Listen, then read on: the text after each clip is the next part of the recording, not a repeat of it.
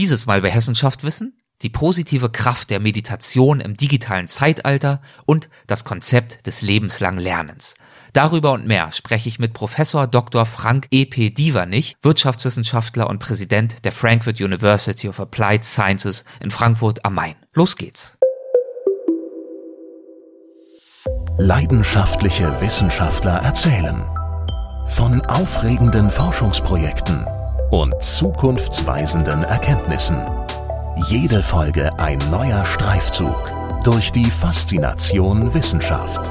Das ist Hessen schafft Wissen, der Podcast mit Erik Lorenz.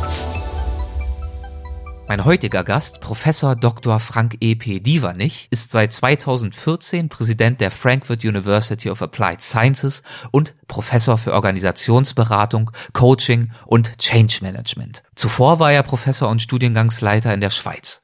Management-Expertise hat er unter anderem bei der Deutschen Bahn AG sowie der Kienbaum Management Consulting GmbH gesammelt. Er ist zudem systemischer Business Coach und Lehrtrainer. Zahlreiche Veröffentlichungen hat er zu den Themen Management und Organisation getätigt, darüber sprechen wir auch gleich.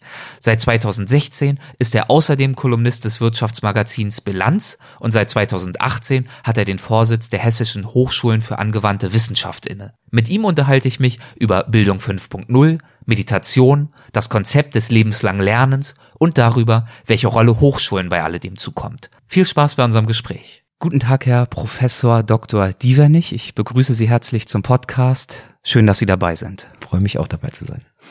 Ich habe mir auf äh, YouTube eine Begrüßungsrede von Ihnen angeschaut, die Sie als Präsident der Universität vor wenigen Jahren an neue Studierende gerichtet haben. Und ich war ein bisschen überrascht, dass Sie recht wenig über die Details der Universität gesprochen haben, über die Ausrichtung und die Geschichte und die Stärken, sondern dass Sie sehr politisch geworden sind. Sie haben zum Beispiel über die AfD gesprochen und auch über Ihr Verständnis von moderner Gesellschaft, über das Wort und den Wert der Vielfalt. Was ist Ihnen als Präsident der Frankfurt University in dieser Hinsicht wichtig als Erwartungshaltung an Ihre Studierenden? Ja, vielleicht beginnt man äh, damit einfach mal zu erzählen, wenn so Studierende beginnen bei uns, so der erste Tag ihres Studiums. Und dann werden sie von uns begrüßt, äh, oder in diesem Fall, wie Sie es ja auch gerade angesprochen haben, von mir begrüßt. Äh, dann prallen ja sehr viele Informationen auf die Studierende. Und ich weiß gar nicht, ob das so zielführend ist, dann tatsächlich etwas über die Größe des Hauses zu sagen oder wie ein Studium an der Stelle aufgebaut ist. Das, das machen wir natürlich selbstverständlich auch. Das erfolgt dann in den Fachbereichen sondern ich halte es ähm, für viel wichtiger, äh, nochmal deutlich zu machen, dass eigentlich an der Stelle ein Stück weit auch eine neue Lebensphase beginnt. Und ähm, dass, wenn man an einer Hochschule studiert, dann hat das auch mit einem Privileg zu tun. Äh, wir brauchen doch nur in die Welt hineinzuschauen. Und wir sehen doch, dass in vielen anderen Ländern es überhaupt nicht selbstverständlich ist, dass man studieren kann. Und die jungen Menschen, die bei uns beginnen, studieren, das ist, finde ich, erstmal ein Privileg. Und ähm, ich glaube, man muss am Anfang ähm, wirklich das Thema größer aufmachen. Und deswegen habe ich den gesellschaftlichen Kontext aufgemacht, indem ich gesagt habe, ähm, in was für einer Zeit beginnen diese Menschen zu studieren. Es ist eine Zeit mit sehr vielen gesellschaftlichen Veränderungen. Und wenn man studiert, ähm, dann hat man, sage ich mal, auch so etwas wie einen Wissensvorsprung, vielleicht auch ähm, einen Vorsprung generell in der Gesellschaft. Und ich glaube, dass man als Studierender dann auch später, wenn man das Haus verlässt, äh, eine gesellschaftliche Verantwortung übernehmen muss. Äh, und das ist zumindest die Vorstellung, die wir hier haben. Das Studieren auch bedeutet, Verantwortung zu übernehmen für sich selbst. Das adressiere ich dann auch in einer solchen Begrüßung, aber eben auch für die Gesellschaft. Und so wünsche ich mir tatsächlich Hochschulen, die noch viel mehr gesellschaftliche Problemstellungen, gesellschaftliche Fragen nehmen und diese auch direkt beispielsweise in die Lehre integrieren, sodass Studieren auch immer bedeutet, direkt auch an der Gesellschaft zu arbeiten. Und weil Sie gerade das Thema der AfD an der Stelle nochmal gebracht haben, ich glaube, dass es wichtig ist für unser Haus. Wir stehen für das Thema Vielfalt, Diversität. Ist ein ganz großes Thema. Wir sind äh, in der Location Frankfurt, sage ich mal, etabliert. Wenn man sich anschaut, äh, was Frankfurt für eine internationale Stadt ist in der Zusammensetzung, ähm, dann findet man das genau auch bei uns an der Hochschule. Und wenn man sich für die Frankfurt University of Applied Sciences entscheidet, dann glaube ich, muss man sich auch entscheiden, dass man sich ähm, mit einem Kontext, der multikulturell ist, der international ist, ähm, der stark von Diversität geprägt ist, dass man sich damit auseinandersetzt. Und wenn wir uns anschauen, dass die Gesellschaft, glaube ich, nur so funktioniert und auch gut funktioniert und zukunftsfähig ist, weil sie eben divers ist, ähm, dann finde ich es wichtig, von vornherein den Studierenden zu sagen, diese Diversität ist ein Schatz. Wir stehen für diesen Schatz. Wir pflegen den. Und ähm, ihr habt euch für diese Hochschule entschieden und das heißt, ihr habt euch dafür auch entschieden, einen Beitrag zu diesem Wertesetting zu leisten und euch dafür auch einzusetzen. Und ich finde, das ist viel wichtiger, um auch vielleicht überraschend die Menschen abzuholen, wenn sie bei uns beginnen, als sage ich mal trocken zu erzählen. Und da wiederhole ich mich, wie viel Studierende hier studieren und wie viel Fachbereich es gibt und was für ein tolles Kulturangebot wir beispielsweise haben. Das werden die schon alles selbst äh, erleben, wenn sie dann hier bei uns im Campus sind. Also quasi die Vielfalt als einer Grundanforderung gewissermaßen an ein zukunftsgerichtetes Studium, was sie als Hochschule anbieten, aber auch als Anspruchshaltung an die Studierenden selbst, um sich selbst bereit zu machen für diese Zukunft. Das finde ich ganz wichtig, was Sie sagen. Auf der einen Seite bekommen natürlich die Studierenden eine Menge an Fachwissen mit und sie werden fachlich ausgebildet. Aber sie machen das ja in einem ganz bestimmten Kontext. Und in dem Kontext hier müssen sie sich eben mit Menschen völlig unterschiedlicher Couleur auseinandersetzen. Und dadurch reift eine Persönlichkeit weil man eine Perspektive bekommt, unterschiedlicher eben Perspektiven, die man einnehmen kann. Und äh, man entwickelt sich genau daran. Also man kommt vielleicht auch mit vorgefertigten Meinungen nicht allzu weit wenn ich, sage ich mal, sehr homogen eine ganz bestimmte Meinung zu irgendetwas habe und äh, ich mit mir alleine bin, dann bin ich sehr zufrieden mit mir. Aber in dem Moment, wenn ich in einen Kontext komme, wo ganz unterschiedliche Menschen, vielleicht auch mit ganz unterschiedlichen Kulturen auf eine Fragestellung völlig unterschiedlich hinschauen, dann muss ich mich anfangen, damit auseinanderzusetzen. Und da entsteht endlich das, was wir, glaube ich, vermehrt in unserer Gesellschaft brauchen, nämlich dringendst äh, einen Fokus auf das Thema Persönlichkeitsentwicklung und Persönlichkeitsbildung zu werfen. Und damit haben Sie sich ja sehr viel beschäftigt. Da möchte ich gerne auch auf einige Facetten gleich noch eingehen. Ich finde es sowieso in Ihrer beruflichen Biografie sehr spannend, dass Sie sich, so habe ich den Eindruck, mit diesem Thema des modernen und zukunftsgerichteten Denkens und Handelns sowieso sehr viel schon beschäftigt haben. Also des modernen, in Anführungszeichen natürlich Handelns in der Gesellschaft insgesamt, an Hochschulen, aber auch an Unternehmen. Sehe ich das richtig, dass das für Sie ein Thema ist, was Sie schon lange begleitet in der einen oder anderen Form? Also ich glaube, ich weiß nicht, ob ich weiß nicht, ob es modern ist, was mich da begleitet, aber ja. in der Tat treibt mich zumindest etwas um und da haben Sie recht, mit dem ich mich sehr lange befasse, immer mit der Fragestellung, was für einen blinden Flecken sind wir eigentlich aufgesetzt? Also was sehen wir eigentlich nicht? Und weil wir etwas nicht sehen, ähm, glaube ich, verlieren wir vielleicht auch ganz bestimmte Optionen oder schätzen gewisse Dinge anders ein. Also so diese Frage nach dem blinden Fleck ist für mich total relevant. Die Frage nach der Reflexion und Selbstreflexion halte ich für enorm wichtig, weil ohne Selbstreflexion, kritisches eigenes Denken, eigenes kritisches Beobachten seiner selbst, entwickle ich mich nicht weiter. Und äh, insofern haben Sie recht, dass das Thema zukunftsorientiertes Halten, Handeln immer für mich wichtig äh, gewesen ist in all den Dingen, die ich gemacht habe. Nämlich eigentlich, wir können es auch anders nennen, ich finde es ganz wunderbar, wenn man bei äh, Studierenden beispielsweise leuchtende Augen entdeckt. In dem Moment, wenn sie können förmlich beobachten, wenn irgendwo mal ein Groschen fällt. Und da passiert etwas, etwas verändert sich in dieser Situation. Äh, und die Leute haben Freude daran, dass sich plötzlich etwas verändert, dass ein Erkenntnisgewinn da ist. Und ich wünsche mir Settings, wo dieser Erkenntnisgewinn in Organisationen tatsächlich stattfindet, aber eben auch sehr persönlich bei Menschen stattfindet, weil plötzlich ein Horizont erweitert wird. Ich glaube, Horizonterweiterung ist enorm wichtig, eben in einer Gesellschaft, die so vielfältig ist, wo es nicht vorgefertigte Meinung geben kann, sondern wo wir immer wieder Meinungen bilden müssen. Und deswegen halte ich das für einen ganz wichtigen Punkt. Und so wie Sie das beschreiben, ist diese Horizonterweiterung oft auch wirklich ein emotionaler Moment. Und Sie selbst haben sich auch genau mit diesem Faktor viel beschäftigt. Emotionalität versus Rationalität. Das Versus ist natürlich in Anführungszeichen zu setzen, aber es ist ja oft ein Spannungsverhältnis. Und viele Fachzeitschriften, Beiträge oder auch Beiträge in Sammelbänden, die sie verfasst haben, tragen ja Titel wie Entscheidungsfindung zwischen Rationalität und Bauchgefühl oder eine Frage von Intuition und Vertrauen oder auch wie weiter mit Intuitionen und Emotionen, Fragezeichen. Bei allen ging es also um die Rolle von Emotionen und Intuition in Führung und Organisation. Wie ist denn Ihr Interesse an dieser Thematik entstanden? Also vielleicht hat diese Interesse an der Thematik ganz viel mit dem, was ich äh, eben schon kurz skizziert habe, zu tun, nämlich mit diesem blinden Fleck. Ich glaube, dass wir an, in vielen Kontexten machen wir uns selbst etwas vor. Also wir, wir lernen sehr rational äh, und sind sehr kognitiv in unserer Gesellschaft orientiert. Ähm, und nehmen Sie beispielsweise die Ökonomie. Da lernen wir eben sehr rational, wie Entscheidungen zustande kommen beispielsweise, was gute Entscheidungen sind. Ähm, wir wissen, dass wenn wir über Entscheidungen sprechen, dann heißt es immer, dass man äh, Argumente, Alternativen kennen muss, äh, um eben tatsächlich eine wie auch immer gute Entscheidung zu treffen. Ähm, und in vielen Fächern, in vielen Themen behandeln wir unser Leben sehr rational nämlich als ob wir tatsächlich nur eine gute Wissensbasis bräuchten, einen guten Blick und wenn wir alles beobachtet haben, dann können wir auch gute Entscheidungen treffen. Und insofern ist diese Frage der Emotionalität etwas, wo ich sage, das ist der blinde Fleck. Ich glaube auch in Organisationen, in Management, in Entscheidungsfindungsprozessen, wir tun so, als ob wir rational entscheiden und an vielen Stellen findet aber eigentlich eine nur Ex-Post-Rationalisierung statt. Wir tun im Nachhinein so, als ob wir tatsächlich rational entschieden hätten. In diesen Entscheidungsprozess, ähm, und das ist die blinde, dieser blinde Fleck, von dem ich sage, der gehört dringend thematisiert, auch in der Ausbildung, auch in der Universität, äh, mit allem, was wir machen, gibt es einen menschlichen Faktor. Und der hat mit tatsächlich Emotionen zu tun, der hat mit irgend so etwas wie Gefühle zu tun. Äh, und es gibt ja wunderbare Forschungsarbeiten die sagen ja ganz, äh, ganz klar, ein Mensch, der beispielsweise keine Emotion hat oder nicht fühlen kann, es gibt diese Forschungsarbeiten, der kann keine Entscheidung treffen. Das ist ganz spannend. Und in dem Moment sehen Sie, dass diese Ebene der Entscheidung immer eine ist, die auch irgendwo, ich nenne das emotional, irgendwie grundiert ist.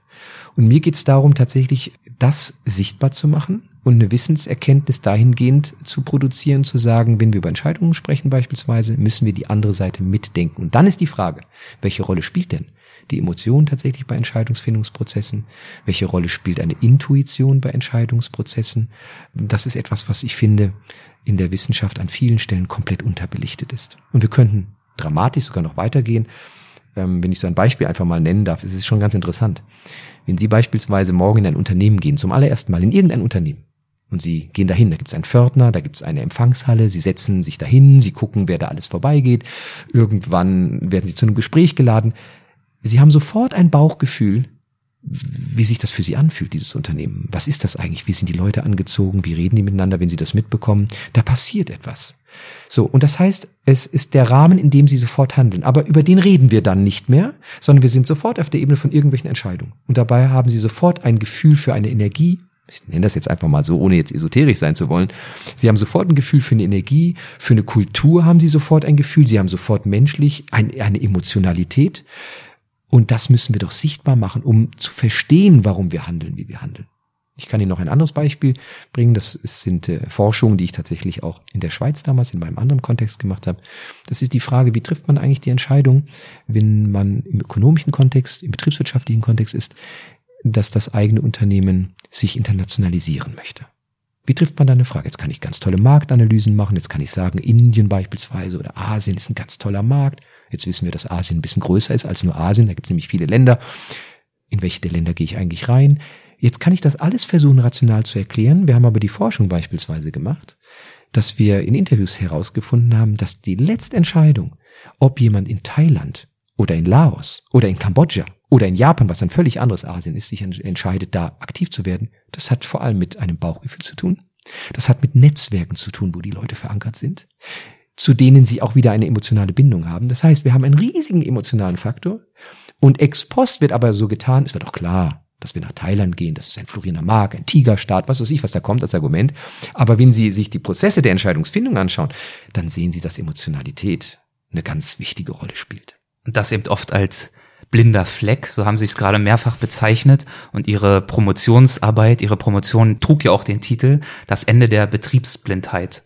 Ist das auch eine Art von blinder Fleck, den Sie da beschrieben haben. Ist das das oder war das ein anderes Thema? Naja, also war vielleicht ein bisschen anderes Thema, aber die hängen schon alle sehr eng miteinander zusammen. Ähm, Betriebs, also vielleicht das vorweg. Ich glaube nicht, dass man irgendwie eine Betriebsblindheit, die wir alle haben. Und jetzt reden wir gerade über Betriebe. Ja. Ich glaube überhaupt nicht, dass man eine Betriebsblindheit tatsächlich auflösen kann. Aber ich glaube tatsächlich, dass man Betriebsblindheiten und die eigenen Blindheiten verschieben kann.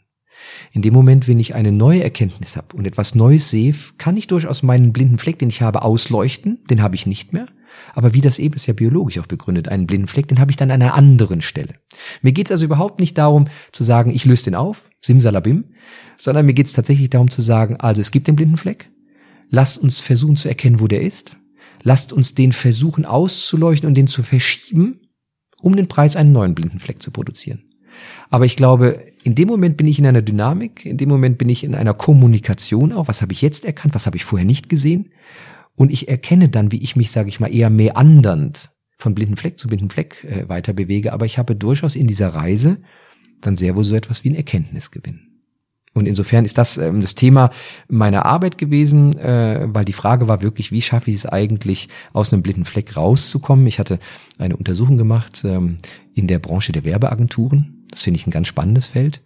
Denn die Werbeagenturen werden ja beispielsweise gekauft von Unternehmen, eingekauft, um Kampagnen zu machen, um Aufmerksamkeit zu generieren, also wieder was Überraschendes zu produzieren. Und es war ganz spannend zu sehen, äh, dass Firmen also ganz bestimmte Kampagnen oder ganz bestimmte Agenturen kaufen, dann ganz bestimmte moderne Kampagnen wollen. Sie schaffen es tatsächlich dann auf dem Markt Überraschungen zu produzieren. Und nach irgendeiner Zeit gibt es da eine Routine. Also die Agentur, die macht immer nur das Gleiche irgendwann. Vielleicht glaubt das Unternehmen, wir sind noch sehr, sehr kreativ, aber die Kunden, die gähnen schon. Und nach einer Zeit schmeißt man die Agentur, um salopp zu sprechen, einfach raus und man holt sich die nächste Agentur rein. Und das ist genau so ein Moment, weil man nämlich dann den blinden Fleck eigentlich verschieben will und wieder überraschend mit etwas Neuem auftreten möchte. Das war der, der Kontext im Endeffekt meiner Arbeit und ich habe versucht zu argumentieren, dass man blinde Flecken sehr gut verschieben kann, indem ich zum Beispiel ganz stark mit Teams arbeite. Also Teams zusammenbringen mit völlig unterschiedlichen Perspektiven, die arbeiten lasse an ganz bestimmten Fragestellungen, sie Lösungen produzieren lasse, dann die Teams zerschlage und in einer neuen Zusammensetzung wieder Teams bilde. Und das sind so kulturelle Faktoren, die dann im Endeffekt einen Einfluss haben, wo wir es schaffen können, ja, blinde Flecken zu verschieben, Überraschungen zu generieren äh, und auf der anderen Seite natürlich auch wieder neue blinde Flecken zu produzieren. Welche Art von blinden Flecken werden behoben oder um welche Arten geht es beim Begriff der Bildung 5.0? Das ist ja so ein Begriff, der jetzt immer mehr in den Medien ist, der immer mehr besprochen wird, der auch für Hochschulen, für Unternehmen und für die Gesellschaft insgesamt sehr relevant ist. Ja, also vielleicht, wenn ich das vorweg noch sagen darf. Ich komme da mal jetzt weniger über den blinden Fleck, sondern es treibt mich schon noch eine zweite Frage mhm. um. Und die zweite Frage ist nämlich die, tun wir die richtigen Dinge? Und nicht nur die Frage, tun wir die Dinge richtig? Sondern tun wir die richtigen Dinge. Effektivität versus Effizienz? Das kann ein, ein Beispiel sein. Aber mir geht es erstmal darum, diese grundsätzliche Frage zu verankern. Wir in Organisationen machen die Dinge, die wir machen. Wir als Hochschule machen die Dinge, die wir machen. Wir bieten Studiengänge an, die wir anbieten, vielleicht teilweise seit vielen Jahren. Wir haben Bildungsformate, die gibt es seit vielen Jahren. Natürlich sind wir auch modern, selbstverständlich. Digitalisierung spielt bei uns eine Rolle. Und dennoch kann man die Frage stellen, tun wir eigentlich als Bildungsinstitution in diesem Land die richtigen Dinge? So, diese Frage hat uns sehr umgetrieben. Und ich bin, das mag auch eine persönliche Meinung sein, der Ansicht, wir tun momentan nicht die richtigen Dinge. Oder wir tun zu wenig die richtigen Dinge. Wir tun schon Dinge auch richtig, keine Frage. Aber sind wir noch an den richtigen Baustellen dran? Und die Bildung 5.0, wo wir tatsächlich jetzt auch das Buch geschrieben haben, was am Anfang des Jahres rausgekommen ist, ähm, stellt die Frage der Digitalisierung nochmal neu. Und Sie haben es politisch mitbekommen, es wird über den sogenannten Digitalpakt gesprochen, es wird darüber gesprochen, Schulen und Hochschulen digital stärker zu machen, sie entsprechend auszurichten. Ähm, ich könnte es salopp sagen, wenn ich über Schulen spreche, ähm, Digitalisierung bedeutet irgendwie jedem Schüler ein iPad in die Hand zu drücken. Das ist extrem kurzsichtig. Das ist richtig, weil das sind die Medien unserer Zeit, mit denen müssen wir arbeiten lernen. Aber wir haben eine ganz andere Frage, die uns äh, im Endeffekt bewegt. Wir verändern gerade unsere Gesellschaft. Die Digitalisierung baut eine komplett andere Gesellschaft eine Gesellschaft, die äh, ein, im Endeffekt äh, eine neue Art von Kapital hat. Das sind Daten und Datenströme. Äh, eine Digitalisierung, die uns eine Umwelt baut, die uns gefühlt erstmal die Dinge erleichtert. Ich komme sehr schnell an alle Informationen. Ähm, wenn ich ein Tablet mir nehme, dann habe ich ein paar Fingerstriche und ich kann alles bewegen. Ich also surfe durch eine digitale Welt. Und gleichzeitig äh, baut sich um uns herum auch ein Kontext auf, nämlich mein Verhalten wird im Endeffekt protokolliert. Ich bekomme irgendwann nur mehr das angeboten, aufgrund meiner Suchhistorien. Das heißt, die Chancen, dass ich die Welt wahrnehme, wird enger. Das ist die Gesellschaft, die wir momentan bauen und die ich wirklich kommen sehe und wo wir heute deutliche Zeichen haben, dass wir schon so weit sind. Und in dem Kontext war dann die Frage für uns als Bildungsinstitution, was bedeutet dann eigentlich Bildung? Und Bildung kann nicht bedeuten Bildung 4.0, das hätte auch Bildung 4.0 heißen können, aber eben nicht. Bildung 4.0 wäre, wir digitalisieren alles, das habe ich eben gerade gesagt. Jeder hat sein iPad, Lernformen sind alle digitalisiert, egal wo ich sitze, ich mache digitale Lehre. Alles schön und gut. Bildung 5.0 dreht es um und auf die Spitze, indem sie sagt, 5.0 bedeutet eigentlich die Wiedereinführung des Analogen, die Wiedereinführung menschlicher Kompetenzen in eine digitalisierte Gesellschaft. Und deswegen ist eine Bildung 5.0 so etwas wie zurück in die Zukunft.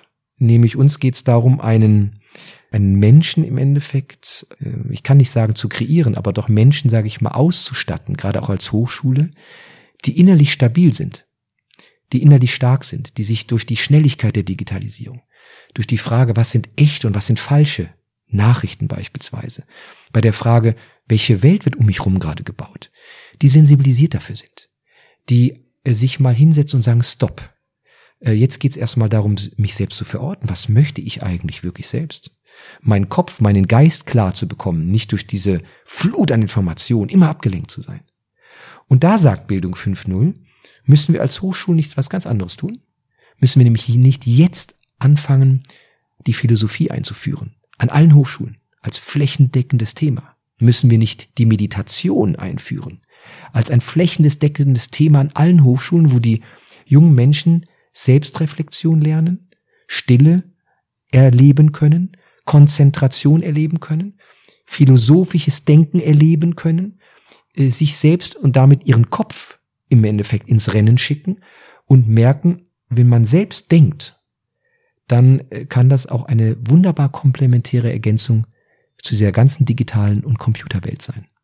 Und das ist genau der Punkt, wo wir sagen, Bildung 5.0 ist die Wiedereinführung von Reflexion, von philosophischem Denken, von letztendlich Meditation, um auf Digitalisierung adäquat eine Antwort zu finden, um starke Persönlichkeiten zu haben, die sich selbst ver orten in sich selbst und sich nicht bei jedem Windstoß umblasen lassen, weil diese Gesellschaft immer schneller wird. Sind Antworten auf solche Fragen, auf diese Herausforderungen, die Sie gerade besprochen haben, also zum Beispiel Überforderung auch durch Digitalisierung, für Sie auch in Ihrer Rolle als Präsident der Frankfurt University wichtig? Beziehungsweise offensichtlich ist, sind sie Ihnen wichtig, aber wie übersetzen Sie diese Erkenntnisse, diese Gedanken, auch diese Erkenntnis aus dem Buch, das Sie gerade angesprochen haben, in Ihre Arbeit als Hochschulpräsident? Also zum einen ist mir ganz wichtig zu sagen, das ist ja kein Buch, was ich jetzt alleine geschrieben habe, sondern das ist jetzt ein Buch, was äh, mit zwei Kollegen aus dem Haus verfasst worden ist. Mit zwei Kollegen aus dem Haus, die das Thema beispielsweise der Meditation äh, anbieten hier im Haus für Studierende im Rahmen unseres Studiums äh, Generale oder, um es präzise zu sagen, unserem interdisziplinären Studium Generale. Ähm, das sind nicht nur die beiden Kollegen involviert, sondern mehr und mehr andere Kollegen sind involviert.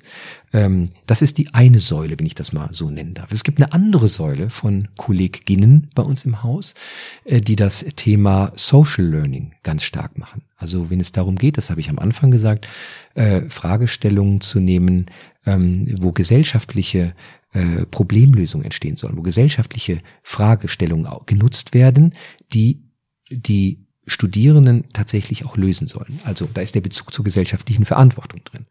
Insofern ist dieser Punkt mir als Präsident der Hochschule enorm wichtig und insofern ist er mir wichtig, wenn es darum geht, was für eine Hochschule sind wir? Wohin wollen wir uns denn bewegen? Was für eine Zusammensetzung an Studierenden haben wir?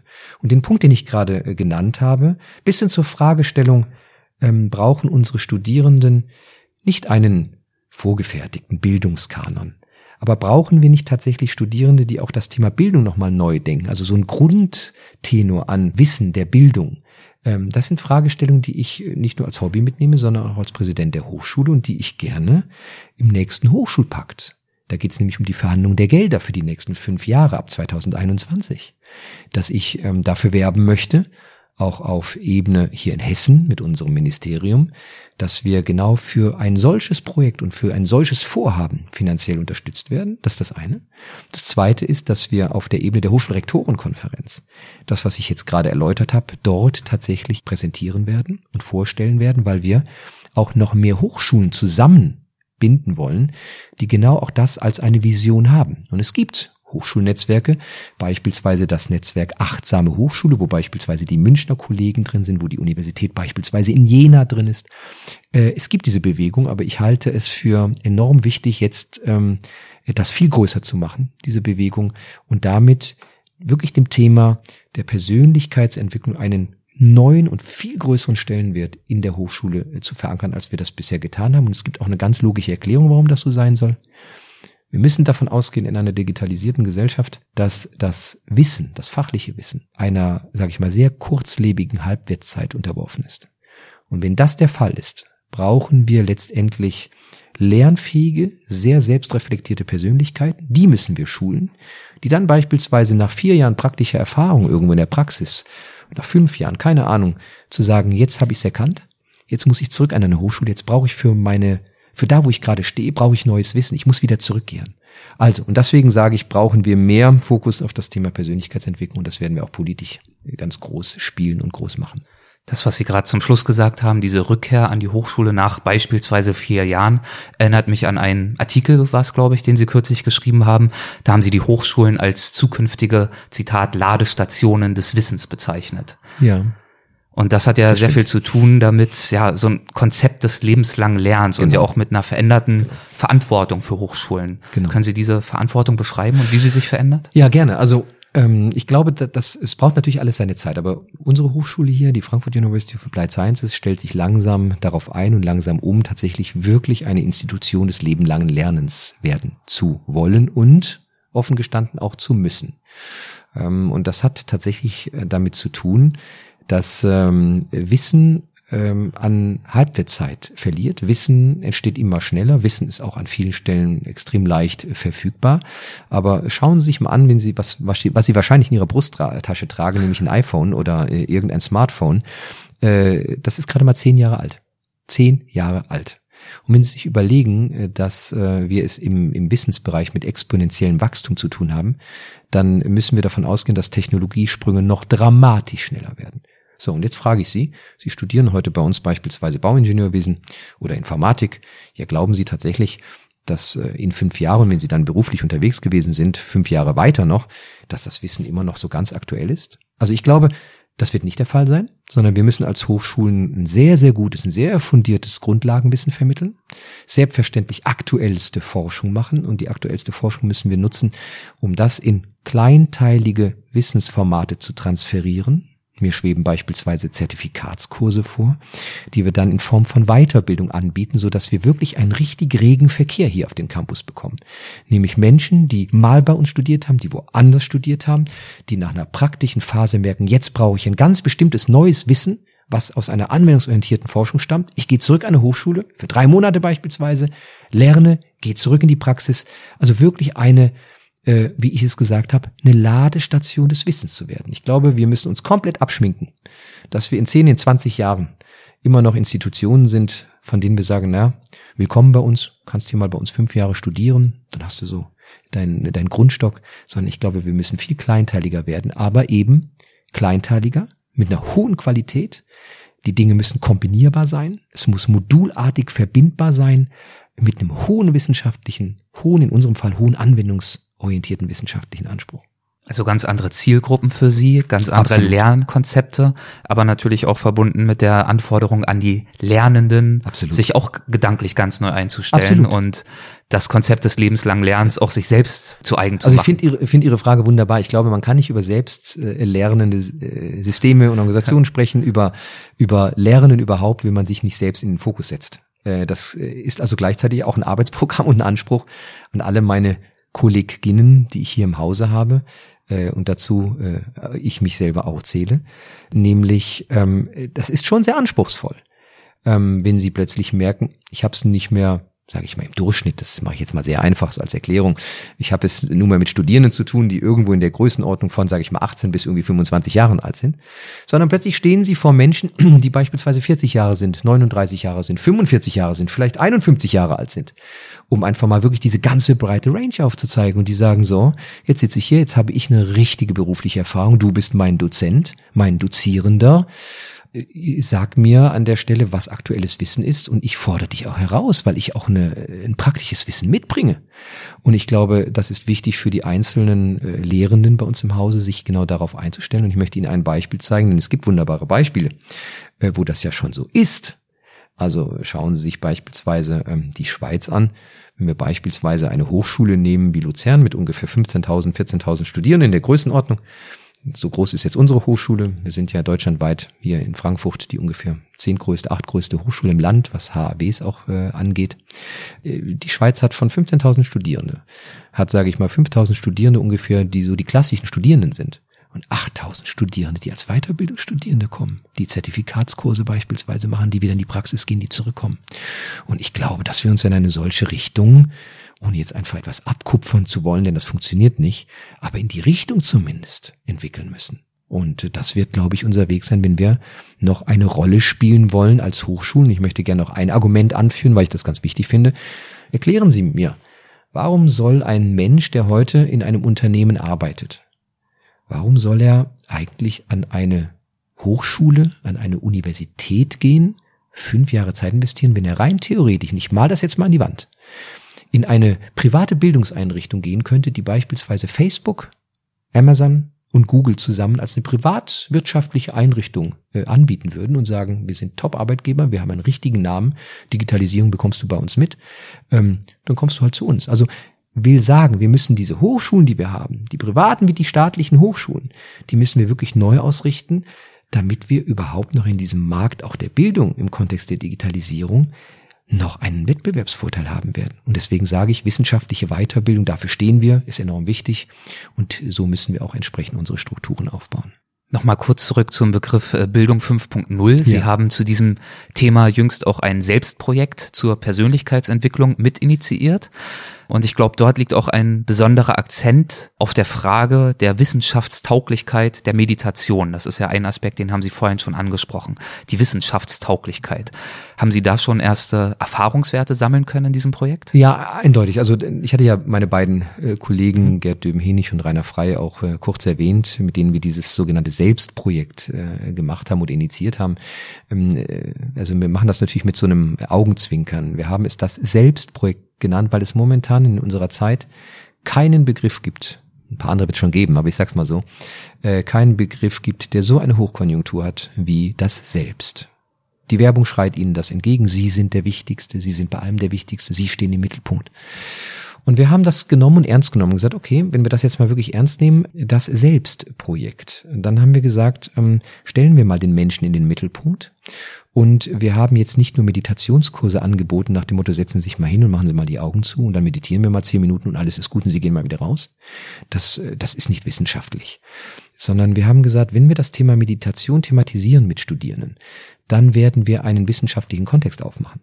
Und wir haben äh, erstmal mit den Studierenden erarbeitet äh, Meditation und Wissenschaft, Meditation und Wirtschaft, Meditation und Religion, Meditation und Philosophie. Also wie ist das Thema eigentlich? Das ist ein 2000 Jahre altes Thema, Meditation.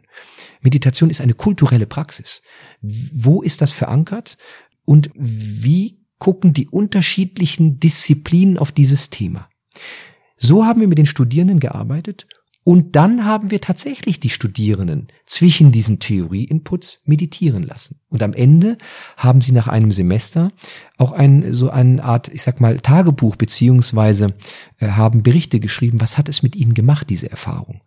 Und das haben wir zurückgespielt. Und in der Tat, ähm, die Studierenden, die das gemacht haben, sagen, es hat tatsächlich dazu geführt, dass sie ein Stück weit ruhiger geworden sind, vielleicht auch Ängste, die sie gehabt haben, mit ihnen besser umgehen können, einen Moment haben, wo sie sich fokussieren und konzentrieren können.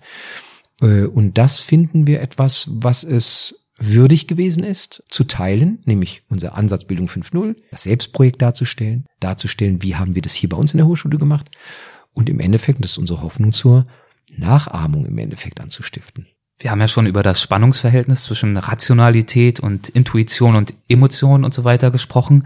Und das ist ja ein Stück weit sicherlich auch in diesem Projekt zum Tragen gekommen, denn Meditation ist ja ein Begriff, dem oft was Alternatives, Religiöses oder Esoterisches anhängt. Wie groß ist aus Ihrer Sicht das Problem oder die Herausforderung, dieses Stigmas, dieses scheinbaren Widerspruchs zwischen der Effizienz und der Leistungsorientierung und eben Themen wie Achtsamkeit und Reflexion. Ja, also äh, das ist schon, das ist ja auch interessant, in welcher Zeit wir leben. Äh, also Effizienzsteigerung. Ich glaube, den Begriff haben Sie heute schon ein paar Mal genannt. In der Tat. Zumindest so einmal.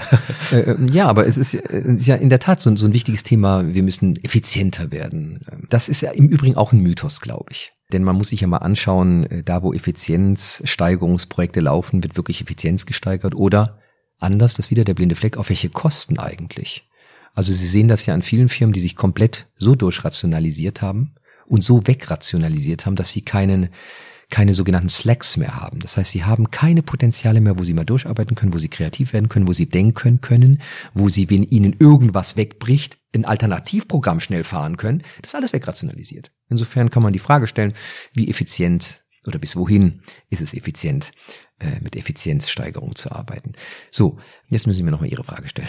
Ähm, die Herausforderung, das Spannungsverhältnis Meditation ja, versus genau, Rationalität genau. und dass eben auch im genau. Bewusstsein ein Umdenken stattfindet genau, der also, Menschen. Äh, für mich ist ganz, äh, für mich ist ganz wichtig, wir leben interessant in, in einer Zeit, wo alles schon irgendwie eine Färbung hat. Also die Meditation, sagen Sie es doch, nennen Sie es doch beim Namen. Ähm, die, die, hat ja auch was Esoterisches. Äh, man ist ja sofort in dieser Ecke, das ist ja Esoterik, was sie jetzt macht. Das ist ja gar nicht wissenschaftlich und hui, ganz seltsam sitzt man so im Kreis und so. Das ist schon verrückt, dass wir in einer Welt leben, wo wir eigentlich nur mit Vorurteilen aufeinander reagieren und Vorurteilen dem erstmal hinstellen. Und was wir genau gemacht haben, ist, dass wir gesagt haben, wir holen diese Meditation aus einer irgendwie esoterischen Ecke raus und stellen sie erstmal da. Also wie guckt beispielsweise, äh, wie gucken die Neurowissenschaften auf die Meditation, wie guckt die Kultur, wie guckt die Philosophie da drauf. Und das ist das Wissen, was wir vermitteln wollen. Also wir wollen eigentlich aus diesen Ecken raus. Wir haben viel zu viel von diesen Ecken. Das sind alles Zuschreibungen, die eigentlich verhindern, dass wir wirklich in ein richtig gutes Gespräch miteinander gehen. Denn wir kennen das doch äh, zu Genüge. Und es gibt die Geschichten, die müssen nur in eine Buchhandlung gehen. Wie viele ehemalige Manager, Top-Manager steigen irgendwann aus, und finden sich dann irgendwie wieder nicht nur zu meditieren, sondern wirklich diese Frage nach dem Leben zu stellen.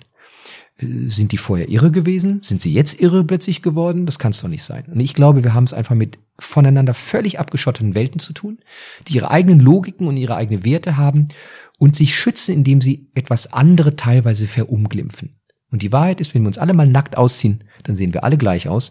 Und wir sollten anfangen, mit allen menschlichen Themen, die eine Rolle spielen, äh, tatsächlich auch zu arbeiten. Und deswegen haben wir mit der Meditation sie tatsächlich aus dieser Ecke rausgeholt und sagen, ja, wir wissen darum. Äh, aber ich glaube, derjenige, der anfängt, wirklich das Buch zu lesen, derjenige, der anfängt, sich wirklich hinzusetzen und zu meditieren, derjenige, der anfängt, wirklich darüber zu diskutieren, der sieht, das hat nichts mit irgendwas, äh, mit irgendeiner Esoterik zu tun. In einem Interview haben Sie mal gesagt, es sei rational, überaus klug, die Irrationalität in Entscheidungsprozesse einzubinden. Und ich glaube, vorhin haben Sie auch gesagt, dass es wissenschaftliche Erkenntnisse gibt, dass man ohne Emotion, ohne Intuition ja. sowieso kaum wirklich entscheiden kann. Na, es gibt die, wirklich die Untersuchung, dass Menschen, die es gibt ja Krankheitsbilder in der Tat äh, in der Psychologie, ähm, wo sie tatsächlich nicht fähig sind, als ein Mensch eine Entscheidung zu treffen äh, und oder wo sie als Mensch keine Gefühle fühlen und erleben. Und genau diese Menschen können keine Entscheidungen an der Stelle treffen, wenn sie gar keinen emotionalen Zugang mehr haben. Also, also woher kommt das? Computer können ja auch Entscheidungen treffen, ah, weil sie entsprechend programmiert sind. Das ist interessant, was Sie sagen. Ähm, ich weiß gar nicht, ob der also erstmal kritisiere ich das, was Sie gerade gesagt haben. Ich glaube nicht, dass der Computer eine Entscheidung trifft. Der Computer rechnet und kommt dann für ihn tatsächlich zu einer auf einer Datenbasis gezogenen, wie auch immer, Entscheidung. Der Computer ist logisch, weil er in einem absolut logischen Rahmen sich bewegt. Der Computer ist aber interessanterweise nicht kreativ. Der Computer erfindet nicht einen völlig schrägen Gedankengang. Der Computer wird kaum anfangen zu meditieren. Der Computer wird kaum anfangen, ähm, eine, eine Religion zu praktizieren. Der Computer wird all das nicht tun, was der Mensch aber tut und was interessanterweise Teil unserer Kultur ist warum unser Leben so vielfältig ist. Das wird alles der Computer nicht tun. Und deswegen sage ich, Moment, ich weiß nicht, ob der Computer wirklich entscheidet. Ähm, der Mensch ist der, der nachher sich damit auseinandersetzen muss. Was für einen Vorschlag macht der Computer? Was für einen Vorschlag macht die Analyse der Algorithmen? Aber die Letztentscheidung, die muss ich eigentlich als Mensch treffen. Wenn ich die nicht mehr treffe, dann sind wir tatsächlich sehr automatisiert. Dann sind es aber keine Entscheidung mehr. Das ist nämlich der Witz. Das ist eine interessante Frage. Was ist eine Entscheidung? Genau. Die Entscheidung ist etwas, ähm, wenn Sie also eine Situation haben, die ein Computer oder die für Sie offensichtlich ist. A, ist eine ganz tolle Option und B ist eine ganz schlechte Option. Und nach aller Logik können Sie sich nur für A entscheiden. Dann würde ich sagen, ist das keine Entscheidung. Denn sie ist einfach logisch ausgeführt, weil A das Bessere ist. Entscheidungen sind, und das hat der Philosoph Heinz von Förster gesagt, ähm, sind eigentlich nur diejenigen Fragen, die wir nicht entscheiden können. Und jetzt wird's interessant. Nämlich, weil sie plötzlich keine Logik eines Computers haben, sondern weil sie einfach hin und her gerissen sind. Es könnte A sein und es könnte B sein. Und niemand kann ihnen sagen und abnehmen, ob es A oder B sein muss. Und sie müssen eine Entscheidung treffen. Und jetzt in dem Moment, da sind wir wirklich in Entscheidungssituationen. Also in Situationen und in Fragestellungen, die wir nicht entscheiden können. Da tritt der Mensch auf und trifft eine Entscheidung. Und das ist jetzt die Frage. Woher kommt denn die Energie? Warum er sich nach A oder nach B entscheidet? Und jetzt glaube ich, sind wir sofort im Feld drin, wo wir feststellen, du kannst dir alle Argumente herzaubern. Gute. Aber was ist, wenn du genauso gute Argumente auf der Gegenseite hast? Und jetzt kommen die, die Prägung, jetzt kommt die Kultur, jetzt kommt das Gefühl, jetzt kommt die Intuition, jetzt kommt all das raus, was den Menschen ausmacht. Und er trifft die Entscheidung. Und das ist eine Entscheidung. Und diese Entscheidungskompetenz, die wird wahrscheinlich ja immer wichtiger werden in diesen komplexer werdenden Zeiten, in denen wir leben, mit immer mehr Informationen, die uns bereitstehen, aber auch immer mehr Filterblasen, die uns wieder auf bestimmte Schienen setzen. Da das Gefühl und die Intuition zu haben, da sicher zu navigieren, das ist das, was Sie sich sicherlich mit als Ziel gesetzt ja, haben. Ja, absolut. Also stellen Sie sich mal eine Situation vor, Sie haben einen Vorstand oder beispielsweise auch in unserem Präsidium an der Hochschule. Wir hätten jetzt gar keine Vizepräsidenten mehr und einen Präsidenten braucht es eigentlich auch nicht, wenn ich ehrlich bin, weil dann haben wir einen Computer, der rechnet einfach mal durch, welche Entscheidungen wir zu treffen haben. Das können wir jetzt durchspinnen, diesen Gedankengang, was dann eigentlich passiert, wenn ich nur mehr reagiere auf Algorithmen, äh, dann hat das damit zu tun, dass einfach Daten gesammelt werden, es werden Muster versucht zu erkennen, Muster der Vergangenheit. Und die Gefahr ist, dass wir die Vergangenheit nur noch fortschreiben. Wir werden also datengestützt immer vernünftiger. Aber die Frage ist, wo kommt dann die Überraschung oder das menschliche Leben rein? Was nämlich tatsächlich dann auch die Bewegung bedeutet und wo plötzlich Menschen anfangen, dann auch darauf zu reagieren. Also wir glauben, ich glaube wirklich, dass wir ähm, die äh, zur Digitalisierung brauchen wir, glaube ich, äh, das Schlagwort menschliche Digitalisierung. Und das ist nämlich das, die Form der Unberechenbarkeit, die der Mensch noch reinbringt. Sonst habe ich eine sehr gestreamlined förmige äh, Gesellschaft, die ich produziere, die aber sich nicht mehr mit Überraschungen und ich glaube auch nicht mehr offen gestanden, äh, auch nicht mehr mit Innovationen versorgen kann menschliche Digitalisierung. Ich finde, das ist ein wunderbares Schlusswort mit der entsprechenden Erläuterung dazu, die Sie gerade gegeben haben. Fast, denn ich würde ganz zum Abschluss gern noch zu den Halbsätzen kommen. Das ist eine Kategorie, die haben wir in jeder Folge. Fieserweise stand es auch nicht mit dem Vorbereitungskatalog. Das Alles heißt, gut. ich gebe einen Halbsatz vor und mit Ihrem Einverständnis natürlich schauen wir, ob Ihnen dazu jeweils ja. was in den Sinn kommt. Ich nehme mir zwei Wochen Urlaub und komme dann wieder und beantworte die Frage. genau, alles gut. Muss natürlich noch freigegeben werden, hier von der Presseabteilung alles und so. Alles ähm, muss auch kein Halbsatz sein, die Antwort. Alles gut. Ja.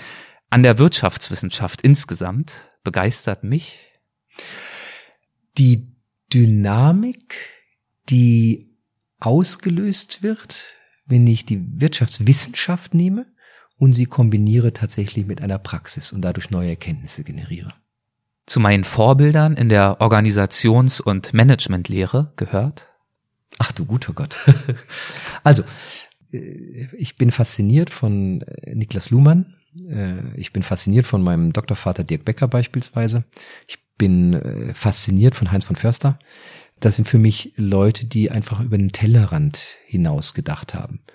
Und insofern äh, gucke ich da tatsächlich immer wieder hin, aber auch, äh, wie ich finde, mutige Forschende. Also nennen Sie oder denken Sie an den Klaus Otto Scharmer vom MIT-Institut oder so jemand. Was hat er, was hat er, warum war der mutig? Naja, er, er, er kommt beispielsweise und äh, spricht auch von Themen von, von Intuition und arbeitet auch mit solchen Themen beispielsweise.